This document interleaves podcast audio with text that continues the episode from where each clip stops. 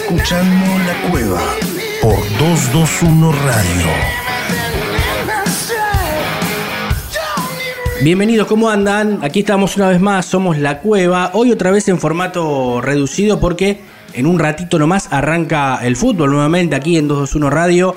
221 Fútbol, transmisión, estudiantes, Fortaleza, la revancha por octavos de final de Copa Libertadores de América, 1 a 1 fue el partido de ida en Brasil y Estudiantes buscará cerrar su pase a los cuartos de final. Claro, para eso deberá ganarle al equipo brasileño y lo vas a tener en un ratito nomás a las 20 aquí en 221 Radio, 221 Fútbol. Pero antes nosotros con la cueva tenemos esta hora de recreo musical, de rock cultural, donde vamos a hablar como siempre de las efemérides del día, Axel Velázquez con su columna y la entrevista del día de hoy, destacadísima, un lujazo, Iván Noble va a estar entrando en la cueva para hablar con nosotros de todo un poco, de su historia, de su vida, de su actualidad musical, porque el próximo viernes 15 de julio va a estar tocando aquí en la ciudad de La Plata en el Teatro Metro presentando su nuevo disco El arte de comer sin ser comido y primero Iván Noble pasa obviamente por aquí por la cueva en 221 Radio. Nosotros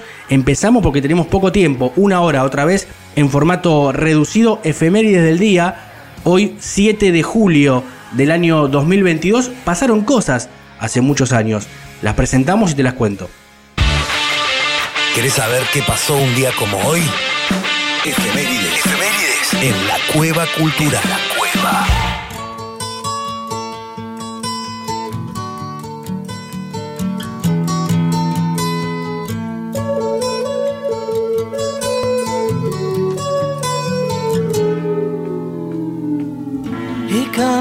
Sun.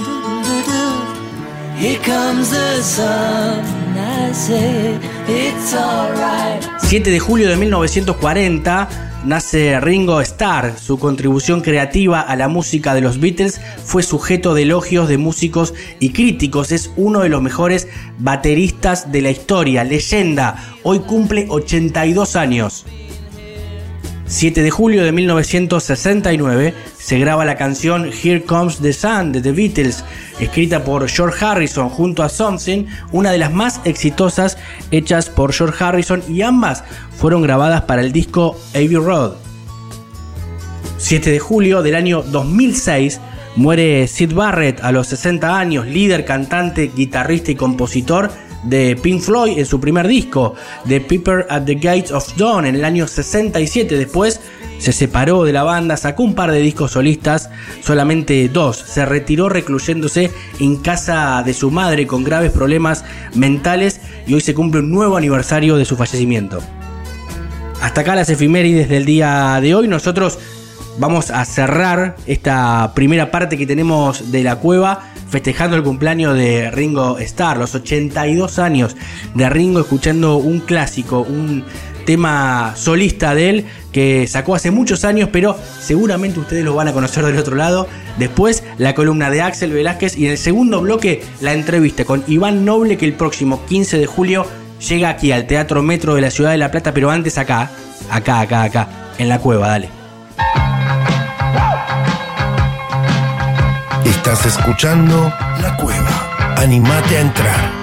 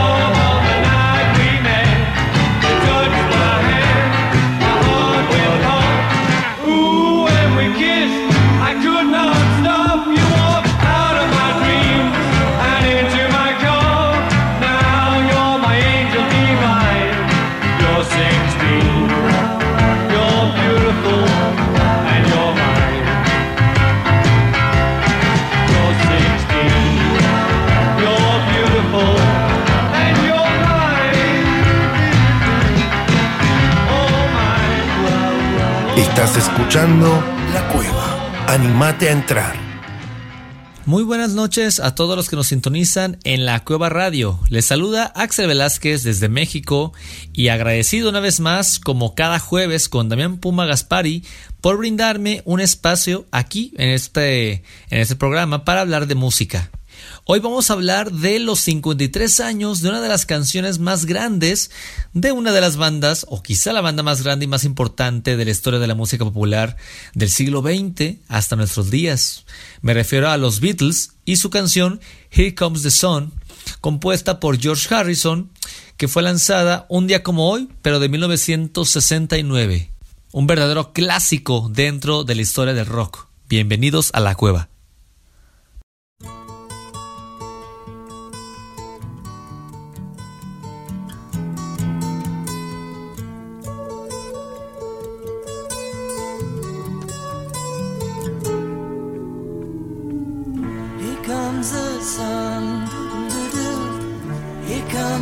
Comes the sun. I say it's alright.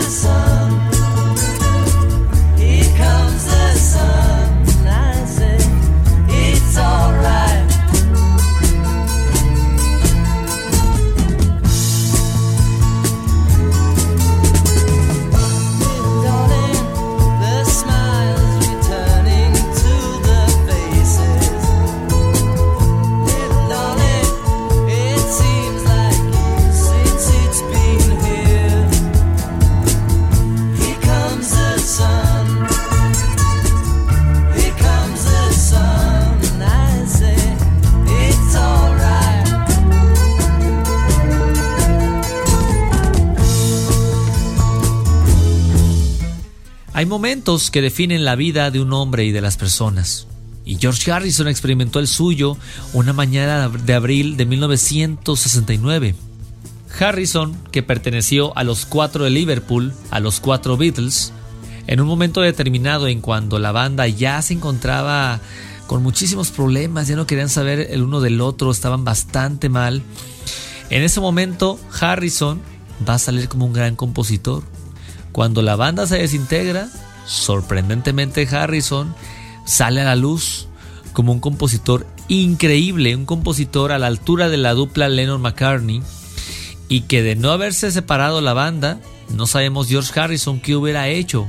Si hubiera hecho canciones, si le hubieran hecho caso ahora sí, si la dupla Lennon-McCartney, que ya no daba para más, hubiera permitido que Harrison tomara la batuta de la composición dentro de la banda como nunca antes lo había hecho. Si bien ya había experimentado esto en Revolver, cuando se incluyen tres canciones suyas, pero a partir de aquí es cuando empieza la gran majestuosidad de la banda eh, a raíz de las incursiones maestras de George Harrison, porque una de las cosas que va a traer va a ser el citar de la música hindú.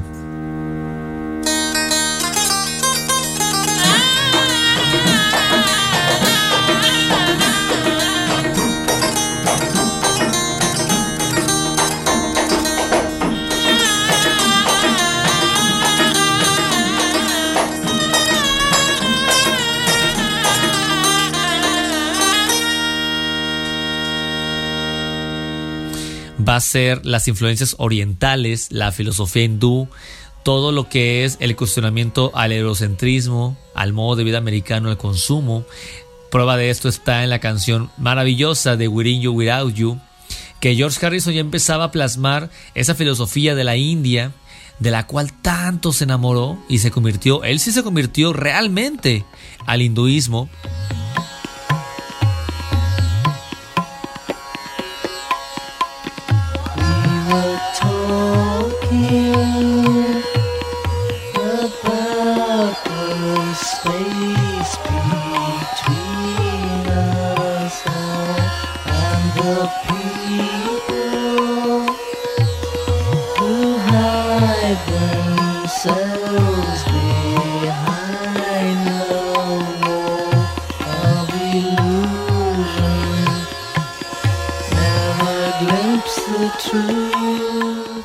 Y toda esta esp- espiritualidad y búsqueda de la inmortalidad mediante un alma pura, un alma grande, va a llevar a que Harrison tuviese una autodefensa, por decirlo de una manera, se defendía propiamente con sus canciones.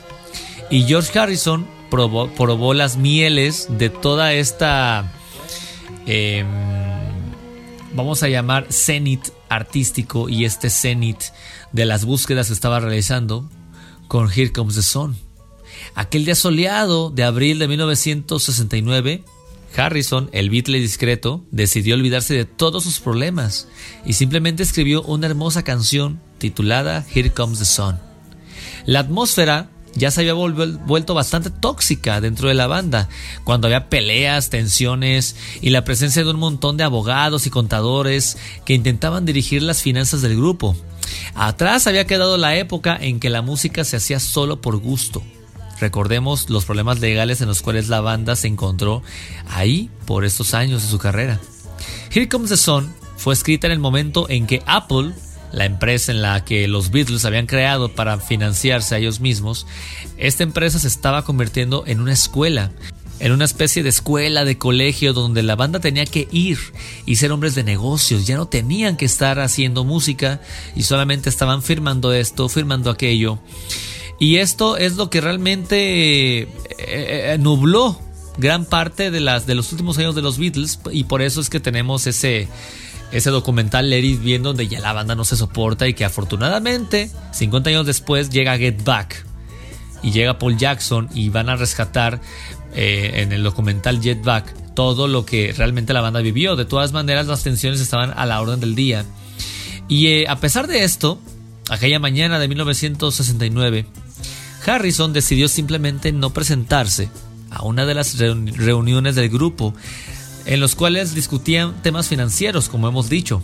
En vez de esto, prefirió ir a la casa de campo de uno de sus mejores amigos, Eric Clapton. Con la guitarra en la mano, los músicos británicos comenzaron a recorrer el gran jardín. Y fíjense cómo lo va a declarar el mismísimo Eric Clapton después, cuando va a empezar a trabajar con George Harrison, esta maravillosa canción. Como él lo mencionará más adelante, yo no hago eso, tú sabes, lo hice porque fue la situación que George generó. Él era un tipo mágico, él podía aparecerse con su guitarra y solo empezar a tocar. Así que comenzamos a caminar y nos sentamos bajo un árbol. Mirando a la distancia el sol brillaba, era una hermosa mañana y él comenzó a cantar Here Comes the Sun y yo solo observé cómo cobraba vida esta grandiosa melodía. La canción representó la eventual liberación de Harrison de la tiranía en que se había convertido el cuarteto de Liverpool y la parafernalia mediática y financiera que los rodeaba. Y no solo eso, Here Comes the Sun demostró de una vez por todas que las composiciones de George no tenían nada que pedirle a las de John Lennon y Paul McCartney. Para la grabación, Ringo Starr y McCartney hicieron una pista de ritmo y ayudaron a los coros. Pero realmente la mayor parte fue trabajo de George, quien más tarde añadiría un sintetizador Moog, así como distintos arreglos con guitarra acústica. Y aquí, curiosamente, Lennon no participó nada en el proceso, pues estaba recuperando de un accidente automovilístico. El resultado fue una hermosa canción que habla sobre la salida del sol y el final del largo y frío invierno que tanto acobija a los ingleses, pero que connota un mensaje de amor y esperanza que dice que por más largo que sea el invierno, siempre saldrá el sol otra vez. Una analogía que se adaptaba perfectamente al proceso de ruptura que enfrentaban los fabulosos cuatro de Liverpool. Harrison declaró meses antes de su muerte, en noviembre del 2001, que Paul McCartney y John Lennon tenían un talento enorme y formaban un buen dúo, pero eran también dos tipos con un ego mayúsculo y dejaban poco espacio para los demás. Por otra parte, mi carácter es pacífico, no soy de los que se enfrentan. Es como si echas una piedra en un estanque, cuando llega la onda, los peces se apartan. Pero sí, me sentí ignorado, poco valorado durante muchos años. Esto que declara George fue lo que hizo que eh, pues este, esta canción fuese una muy representativa de su catálogo. Tiempo después de la publicación de Here Comes the Sun como parte del Ivy Road, el último disco de la banda, Las constantes fricciones entre los integrantes terminaron por sepultar a los Beatles y cada uno de ellos comenzó carreras por separado. Harrison tuvo una de las más brillantes, pues tanto de su material había sido descartado por Lennon McCartney y tenía bastante material para armar tres discos, el fabuloso All Things Must Pass. También como Harrison señaló alguna vez, los Beatles nos dio el vehículo que nos permitió hacer mucho más. Comenzamos siendo jóvenes y crecimos atravesando todo aquello, pero llegó un momento en que se volvió sofocante. Había muchas restricciones, ¿sabes? Tenía que autodestruirse y no me molestaba que cualquiera quisiera irse. Yo quería irme. Podía haber un futuro mejor al alejarme de la banda. A partir de aquí, Harrison no dejó de publicar grandes temas alabados por el público y la crítica, por supuesto. El primero de ellos fue My Sweet Lord, la canción que apela a la búsqueda de Dios, cualquiera que sea su forma. Harrison combina la alabanza judeocristiana de Aleluya con el mantra del Hare Krishna de la India en esta canción. Una vez que Harrison dejó atrás a los Beatles, pudo dedicarse a crear su propio arte, a sumergirse por completo en la música de la India y apoyar causas sociales como el mítico concierto por Bangladesh celebrado en 1971 en el Madison Square Garden. Sin embargo, nada de eso hubiese sido posible si George no hubiera decidido olvidarse de sus problemas aquella mañana de abril para componer la esperanzadora Here Comes the Sun. Y como dijimos empezando esta cápsula, hay momentos que definen la vida de un solo hombre. Hasta aquí con esta cápsula, espero que la hayan disfrutado bastante y vamos a disfrutar de Here Comes the Sun de los Beatles, el último gran clásico de George Harrison con la banda. Por ahora me despido, no sin antes decirles que se queden aquí en la cueva para sintonizar el resto de la programación. Yo soy Axel Velázquez y nos vemos en la próxima. Muchas gracias.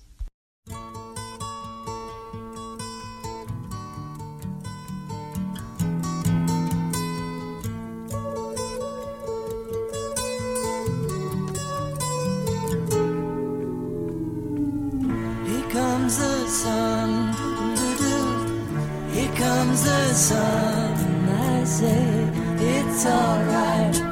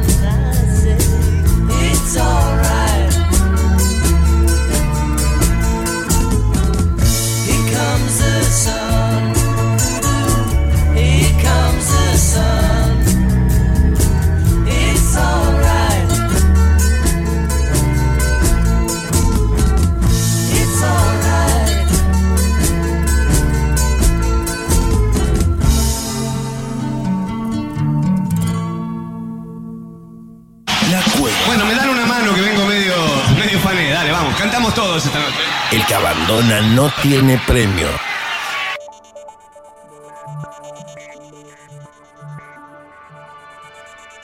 Más herido que asustado,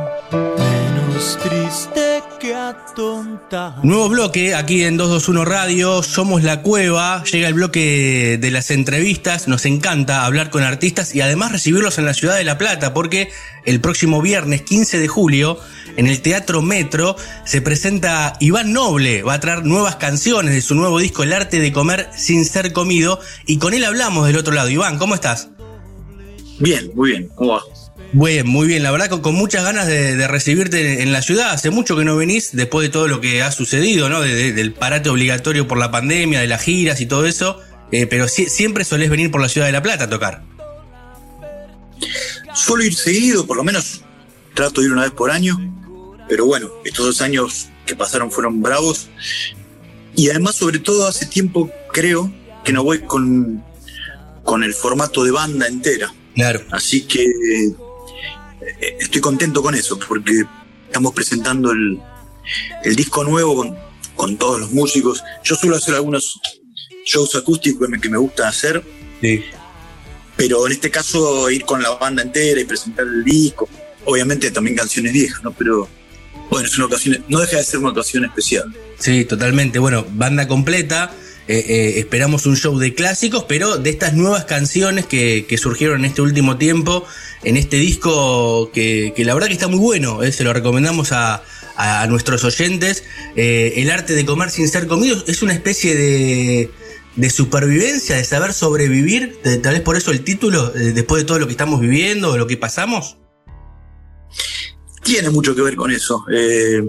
Es un disco hecho, compuesto y, y grabado mm, casi enteramente en, en pandemia. Y te diré que compuesto eh, en la peor época de la pandemia, ¿no? Claro. Eh, en la primera. Sí.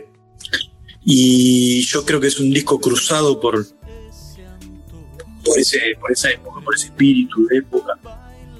Eh, Viste que algunos discos Mm, son más contemporáneos que otros, digamos. sí. Eh, yo creo que este está cruzado por eso, sobre todo por las sensaciones personales, digamos, Claro. por, por- por el humor personal y que de alguna manera tal vez sea el de, haya sido el de muchos. ¿no? Sí. Eh, así que el título sí tiene mucho que ver con eso también. Porque, porque es un arte sobrevivir, ¿no? Con todo lo que, lo que hemos pasado, bueno, en esa época en la que no podíamos salir, no podíamos ver la familia, teníamos miedo de algo desconocido, ¿no? Hoy está un poco más tranquilo, por suerte. Al menos, por lo menos, estamos más relajados. Sí, lo que pasa es que bueno, esa fue una época pesadillesca, ¿no? Sí. Yo creo que cuando, cuando pasen los años y, y yo escuche este disco, me voy a acordar perfectamente de las sensaciones y de, y de la desazón que, que teníamos todos, ¿no? Y el miedo, y, Sí, sí, claro. y angustia, incertidumbre. Claro, pero a, pesar de todo eso, ¿no? De, de tal vez la nostalgia que tenga el disco, eh, a ver, tiene buenas melodías, buenas letras, es un gran disco. A ver, es, es fácil decirlo y es difícil hacerlo, ¿no? No, no es sencillo hacer un disco de esa, de esa manera.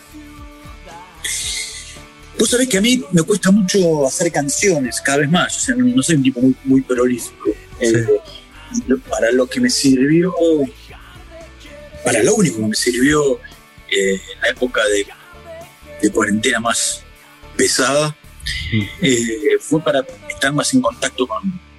para tener más disciplina, ¿viste? porque no había tantas cosas para hacer y tanto que distraerse. Entonces, eh, escribí más, me puse Sí. más, me puse más en contacto con el con la virome, con el piano y con la guitarra. Claro. Eh, yo no sé si, si hubiese hecho este, mejor dicho, sé, no hubiese hecho este disco, por lo menos este tipo de disco, en el caso de que no hubiera ocurrido eso. Eh, y las melodías, sí, yo trato de cuidarlas cada vez más. Yo vengo del rock. Durante muchos años, eh, el rock fue mi único alimento, ponele. Sí. Pero después, eh, los años pasaron y, y yo me puse más grande y empecé a, a curiosear otras músicas. Y he hecho discos más tranquilos. Cuando haces discos más tranquilos, o de sonoridad un poquito más. eh, un poco menos tempestuosa, digamos. Tal vez te das más posibilidades de buscar melodías. Tal vez eh, musicalmente es más fácil apostar por otras cosas y no solo por, por la contundencia sonora, digamos, Claro. ¿no? Claro. Eh, a mí me gustan, por supuesto me sigue gustando el rock mucho, o sea, por supuesto me sigue gustando escuchar a, a los Rolling Stones y ahí sí, sí, Sí. eh, pero a la hora de componer es probable que, que me, que me sienta más cómodo haciendo eh, canciones que al menos tengan esa búsqueda. Claro. Al menos después uno puede llegar a buen puerto, no, pero, pero al menos tiene esa búsqueda. Claro. Y, y sentís que ahí está un poco tu, tu evolución también como artista, ¿no? Por ahí no, no, no haberte encasillado solo en el género, sino haber mutado un poco, ¿no? Buscado otros horizontes, otras formas, otros sonidos. Sí, yo lo siento como, como una búsqueda. Evolución es una palabra que puede ser muy arrogante también. O sea, yo, yo no sé si he evolucionado. Tal vez madu- la, la madurez por ahí. ¿no? Una madurez como artista, sino. Sí, yo lo llamo curiosidad. O sea, he, he ido a, a tocar otras puertas, ¿viste? Claro. Eh, a visitar otros barrios musicales, digamos. Sí. Ahora, no soy yo el que el que tiene que decir si eso fue una maduración o una evolución. Claro. Es probable que yo internamente piense que sí, Sí. pero bueno, después por ahí hay gente que pref- sigue prefiriendo los primeros discos eh, que yo grabé Claro. y, y también es válido, qué sé yo. Eso también depende con los con los gustos y con las con los placeres musicales, ¿no? Claro. ¿Dónde encuentra cada uno el disfrute musical? Totalmente, totalmente. Estamos hablando con Iván Noble, un lujazo. Nos damos aquí en 221 Radio porque el próximo viernes 15 de julio se va a presentar aquí en la ciudad de La Plata, en el Teatro Metro. Iván, te llevo un poco hacia atrás y después retomamos en este, en este presente y, proyectos que, que tenés durante todo este año, eh, porque la, agenda es muy, eh, muy movida, gracias a Dios, después de todo lo que ha sucedido.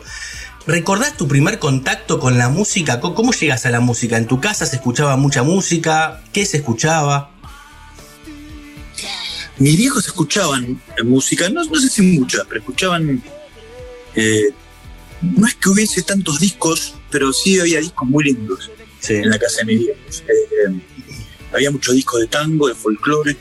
Mm. eh, había discos del- de lo que se llamaba en ese momento la, la música progresiva nacional, o sea, Sí. discos de arcoíris, de León Gieco, de, Claro. de Sui Generis. Esos fueron mis, mis primeros contactos, ¿no? Después, cuando me hice adolescente, a partir de los 14, 15, ponele, Sí. ya empecé yo a, a, a comprar discos o a grabar cassettes. Claro. Y ahí ya fue toda una ensalada, ¿no? Pasé, de, por supuesto, del siem- siempre el rock nacional, Sí. pero pasaba de ser un girán a, a Iron Maiden, ¿no? Claro. y a comprar. Claro.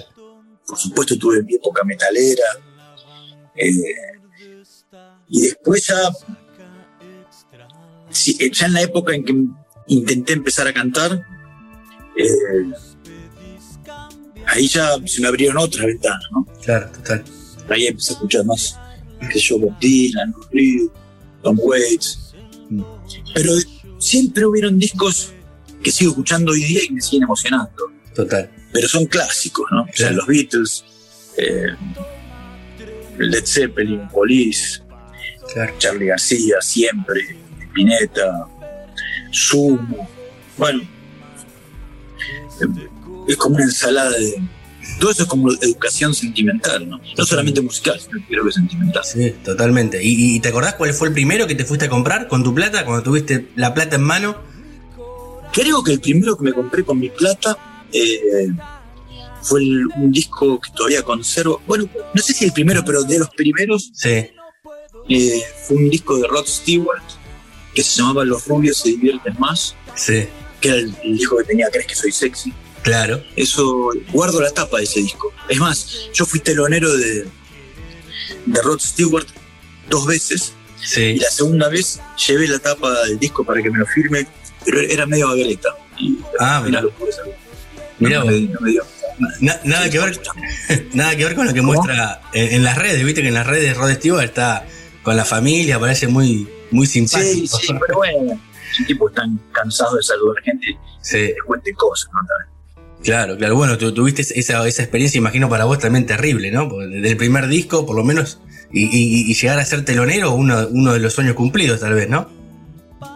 Sí, fue particularmente simbólico para mí. Sí. Sí, tuve suerte durante los años que pasaron de haber como teloneado gente. Con caballeros teloneamos, no sé, a Aerosmith, Claro. a, a Slash. eh, bueno, sí tuve suerte. yo como solista, a Brian Adams, que tipo que también me gusta mucho. Sí. Sí, eh, son- esas son experiencias lindas. Son experiencias lindas. Y, y te consulto, ¿siempre fue la música en tu vida? ¿Te tuviste o tenés otra, otra pasión ahí eh, similar? Bueno, a vos te gusta mucho el Sí, fútbol, obviamente, yo- ¿no? Pero En realidad, yo te diría que la música no es mi pasión mayúscula. digamos. mira, No, o sea, es mi oficio sí, eh, y, lo, y lo hago con, con mucho gusto y quiero hacerlo cada vez mejor, pero, pero no es en lo que se me va la vida, no. claro. Lo considero mi oficio, mi laburo, ¿no? Sí. Eh, después, como pasión, no, no sé si soy un tipo de muchas pasiones, este, pero me gusta mucho la literatura, pero Sí, es probable que, que si me apuras, me preguntes qué me gustaría estar haciendo dentro de 10 años, sí, que es una pregunta medio clásica, eh, o cómo me imagino dentro de 10 años, es probable que me imagine más como intentando escribir.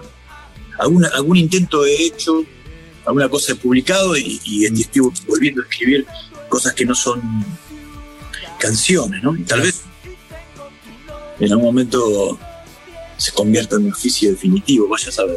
Mira bien. Pero eh, la música ha sido mi oficio durante ya muchos años Sí, y lo, lo sigo disfrutando, pero no, no es que me, se me va la vida ahí, no, es- no es que me levanto a la mañana y estoy pensando en, en canciones y, claro. y si no escribo canciones me angustio, no, no, no me pasa eso.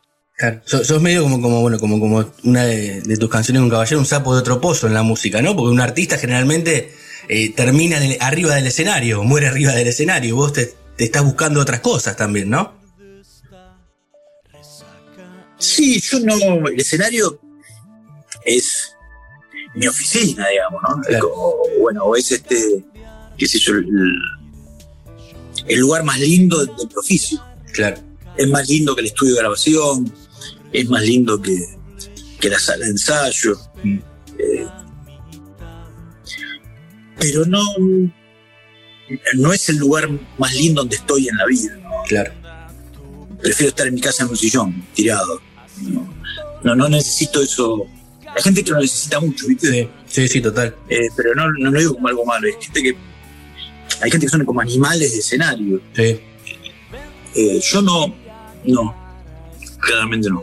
generalmente no. Bueno, eh, y más allá de esto, volviendo a lo, a lo que es la gira y a este presente, eh, en el escenario, en tu oficina, está bueno eh, haber vuelto con la gente, ¿no? Porque además, si, encima era tu trabajo y teníamos el tema del streaming, de estar solo, era eh, es como estar solo en la oficina, ¿no? Otra cosa totalmente distinto. ¿Cómo sentiste la vuelta y el contacto con el público después de todo lo que sucedió?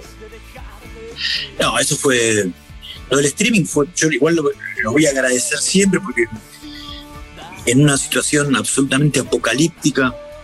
Muchísima gente fue muy generosa y se sumó a esas experiencias Sí, que eran nuevas para todos. eh, pero no eran satisfactorias, ¿viste? O sea, era, era, como, era una cuestión más de, sobre- de- de supervivencia que sí, no, no tenía muchas, no había mucha satisfacción artística. Me parece. Me parece que tenía que ver más con el encuentro y con poder, a pesar de la distancia, eh, que hubiese cierta comunión entre la gente incluso entre, entre los que se conectaban, ¿no? Claro, claro.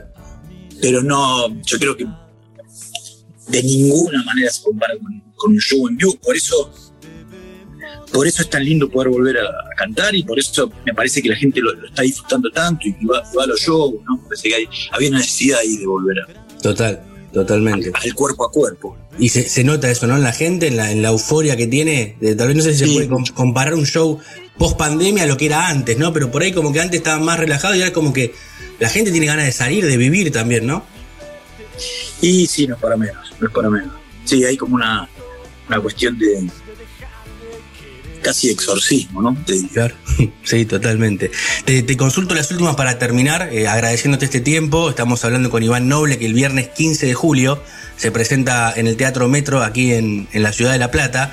Eh, Iván, recién me hablabas de, de todo lo que fuiste escuchando, ¿no? De, de rock argentino, de rock internacional. Te pregunto cómo ves la música actual en Argentina. No te digo el rock porque eh, ha ido fusionando mucho eh, esta cuestión de los, de los géneros. Incluso vos también hiciste un fit muy bueno con Roger King y, y está bueno que te hayas acercado a otros géneros. Pero ¿te gusta lo que estás escuchando? O si, si es que escuchás, ¿no? No me considero un tipo con, con tanta autoridad como para hablar de eso porque no escucho muchas cosas nuevas. Las cosas nuevas que suelo escuchar, en general me las muestra mi hijo, que es adolescente. Sí, Las conozco por él, tanto las de acá como las de afuera. claro. Eh, pero me parece que como cualquier época hay cosas que son más interesantes que otras, o por lo menos que a mí me interesan más que otras. Sí, Incluso dentro de cada género pasa eso, ¿no? claro.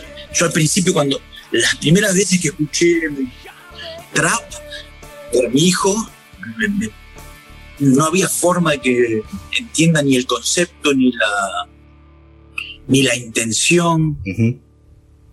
Tenía como cierto rechazo, ¿no? Incluso desde lo auditivo.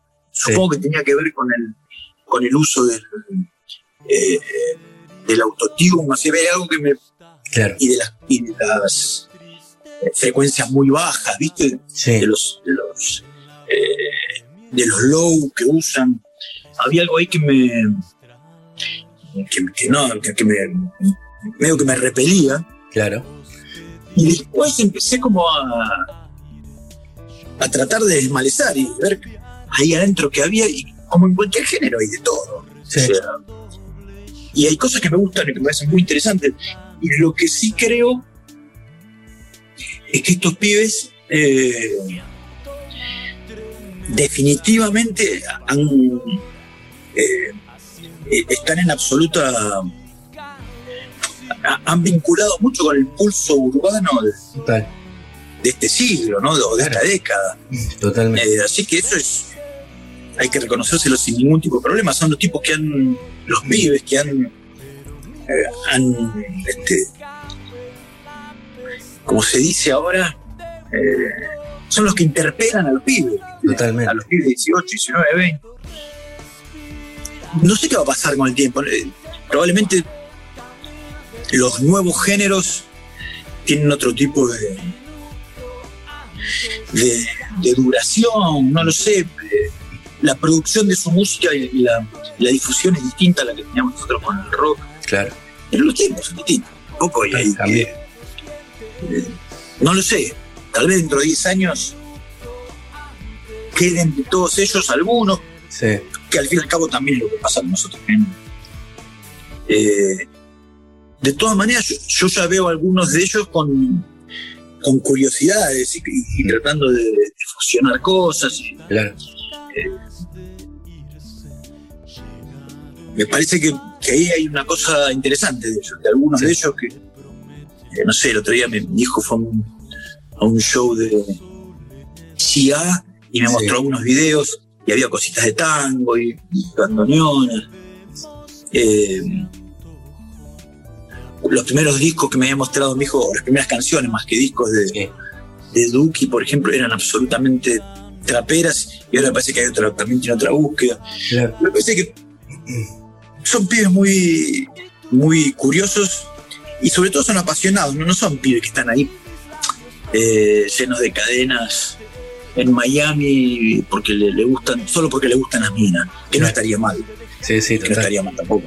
Pero digo, me parece que son apasionados del, de, de la música, desde su lugar y, y con sus herramientas y, y con sus intenciones. ¿no? Sí, sí. Veremos qué pasa acá a varios años. Sí, también- y, y- también eh, capaz que está bien que a nosotros, a, por ejemplo, a tu generación, a, mi generación, les cueste al principio, porque también pasó en su momento con el rock, ¿no? Y cuando arrancó el rock a los, a los padres no, no- no les gustaba, digamos, es generacional, es una cosa que, que no, no es sencilla por ahí traspasar de, de generación en generación. No, no. Sobre todo cuando hay un quiebre sonoro, ¿viste? Eh, Claro. Porque ellos tienen otras herramientas, otras herramientas y otra, otro concepto del sonido. Claro. Me parece que es una cosa más urgente, lo hacen más rápido. Eh, hay otros recursos tecnológicos que ellos usan y nosotros no usábamos tanto. Claro. Pero también pasó eso cuando, no sé, cuando la primera vez que Bob Dylan se, cal- se calzó una guitarra eléctrica. Claro. Judas. Lo silbaron, claro, fue Entonces- terrible, sí. Entonces, eh, me parece que, que, mm, en términos artísticos no, no sirve de nada eh, detenerse demasiado, viste, como en discusiones estéticas. Eh, termina siendo toda una cuestión de gustos. Total. Por supuesto, hay cosas que me emocionan más que otras, y por supuesto, para un tipo de 54 años como yo, va a ser, bueno, va a ser muy difícil que lo que haga un pibe de veintipocos años me emocione como me emocionó Charlie García, Claro. como emociona hoy día, ¿no? Sí, sí. Pero también porque hay un, un anclaje emocional distinto, porque Charlie García es parte de la banda de sonido de mi vida. Exacto. Y estos pibes eh, eh, están siendo parte de la banda de sonido de los pibes de 20, 18, 17. Claro, es cierto. No es tan fácil la comunicación generacional en ese sentido también. Es Y tampoco hay que sobreactuarla, ¿viste? No, no, no hay que No, sobreactuar. Eh, o sea, a mí me hay cosas que me gustan de ellos y cosas que no. Lo mismo que le pasará a ellos con las cosas de los, de los viejos como nosotros. Es verdad, es verdad. O sea, re- recién mencionabas la banda de sonido de, de nuestras vidas y hace poquito recordabas en redes la vuelta de, de Caballeros en el Estadio Único. Bueno, hoy, hoy, hoy está Diego, Diego Armando Maradona. Eh, dejaste la puerta abierta para que pueda en algún momento volver. Es que hemos hecho varias cosas con Caballeros, desde, esa- desde ese show. Varias, hicimos- creo que hicimos cuatro o cinco, y cada vez que las hicimos fueron muy hermosas. Sobre todo nos conmovieron. Sí, La última fue tremenda, que fue en el oeste, que es nuestra patria natal. sí. Eh, eh, eso fue muy conmovedor. Hubo muchísima gente y, y todo fue muy hermoso. Así que yo creo que de vez en cuando haremos cosas. Bien, No, no vamos a volver a ser una, una banda permanente, claro. Pero vamos a volver a hacer cosas eventualmente cuando, no- cuando nos parezca que, que nos da ganas, digamos. Está bien, está perfecto, está perfecto. Bueno, Iván, eh, agradecerte estos minutos aquí en, en 221 Radio, en la cueva. Te esperamos el viernes 15 de julio aquí en la ciudad de La Plata, en el Teatro Metro. Creo que no, no fuiste nunca al Teatro Metro a tocar, me parece. No, no, va a ser la primera vez ahí. Un muy lindo teatro, muy similar en estructura a lo que es el Coliseo Podestá, que ahí sí has estado. Este, un poquito más chico, pero muy, muy lindo teatro. Sí, me, dijeron que es, un, que es un muy lindo lugar y bueno, será mi debut. Y ojalá que no la despedida. No, no, claro que no. Te esperamos aquí, Iván. Muchísimas gracias. Siempre para cerrar le pedimos al, al artista, al entrevistado, que haga el cierre musical con la canción que quieras, que es alguna de tu nuevo disco. Con esa nos despedimos y te esperamos aquí en la ciudad de La Plata. Y podemos irnos con. No podemos ir con Fango, es un- que fue como un poco la, la- el mascarón de proa de, de- en este año del, del disco. Así que Bueno. vamos con, con Fango.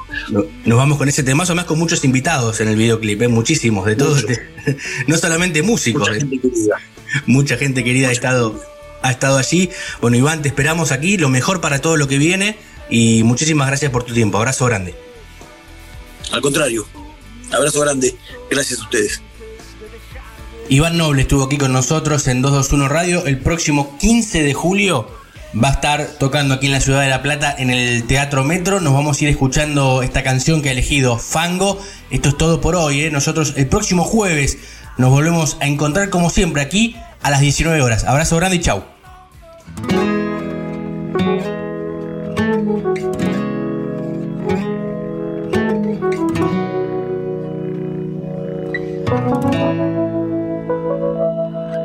Yo sé que no estoy tan solo, ni siquiera si estoy solo. Y yo sé que no estoy tan solo, me río, me amargo y me arrastro por el cielo y por el barro. Bajo un cielo de estrellas y satélites, víctimas, verdugos y algún borrachín. Un perro ladra a la luna, un hombre mira su mano, se acuerda de su viejo cuando de chiquito. Lo alzaba a los hombros, le hacía cococho. Era hermoso ver el mundo de tan alto. Todo parecía enorme, pero no tenía miedo. Su manito era chiquita, pero entraba el mundo entero. Ahora la ciudad es una peli que no se entiende. La salida de emergencia es en pendiente, en pendiente, resbalosa. La tele dice que la calle está muy peligrosa. El único peligro, yo creo realmente, es aquel de no poder sentir más nada. Ni el perfume de una flor, ni el rumor de la ciudad, ni el sabor de una pizza, ni el color de una risa. El llanto de una madre, las ideas de un estudiante, los besos que se roban en las plazas, las antenas siempre mirando al cielo. Yo no estoy solo. Y yo sé que no estoy tan solo, ni siquiera si estoy solo. Y yo sé que no estoy tan solo, me río, me amargo y me arrastro por el cielo por el barro. Y yo sé que no estoy tan solo, ni siquiera si estoy solo.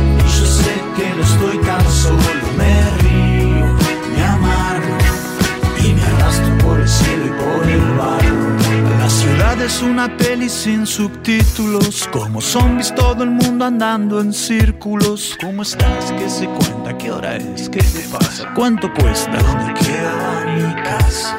Todo pasa, todo cuesta, todo está muy bravo y te vas sintiendo cada vez más apestado. Un cartel que te dice lo que sucede conviene y miras alrededor y todos pierden. Un mundo viejo que funciona gracias a los que tienen coraje para enamorarse. Y en las venas una música con sangre que te da fuerzas para levantarte, despertarte. Basta de lamentarse que el peligro que llevamos en la espalda es aquel de no poder sentir más nada. Aquel de no poder sentir más nada. Los amores que nos duelen en el pecho. La pasión, los fracasos, los proyectos. El apetito, la sed, revoluciones, milagros. La rabia, la energía, los abrazos. Y yo sé que no estoy tan solo, ni siquiera si estoy solo. Y yo sé que no estoy tan solo. Me río,